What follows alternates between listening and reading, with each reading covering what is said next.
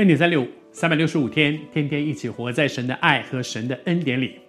我们在讲克西马尼园的祷告，祷告完了，耶稣就起来，起来就经历神荣耀的工作。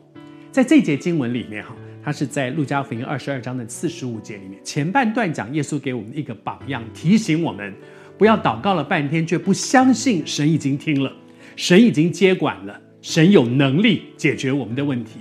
如果我真的相信，祷告完起来就去做该做的事。而后面半段讲到门徒的软弱，门徒的软弱是什么呢？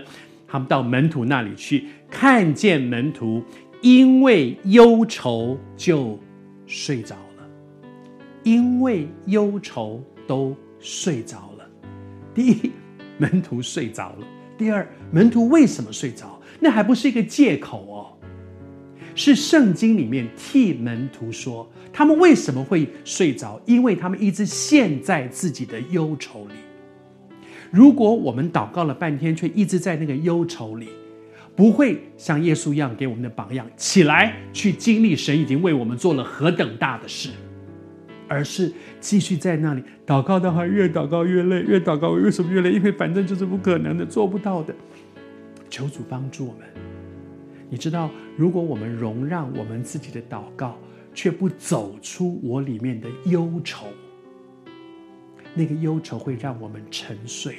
那个沉睡还不只是外面睡着了，那个沉睡是灵里的低沉。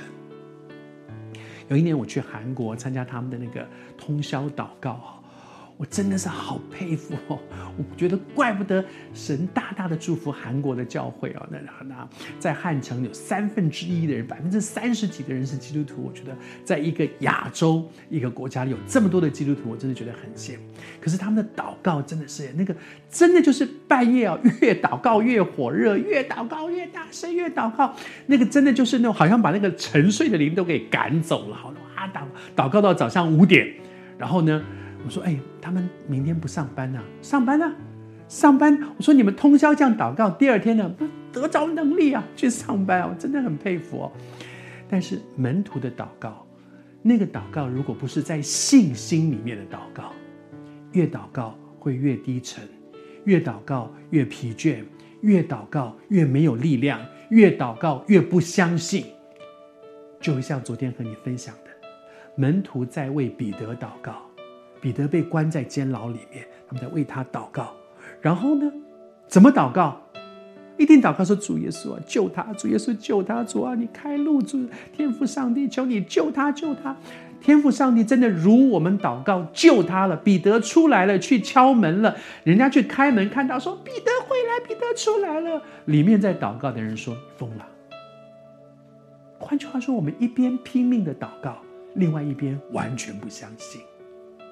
求主恩待我们，在神的恩典当中帮助我们，不容让自己继续陷在那个不可能、不可能的啦带来的忧愁，以至于灵里面沉睡。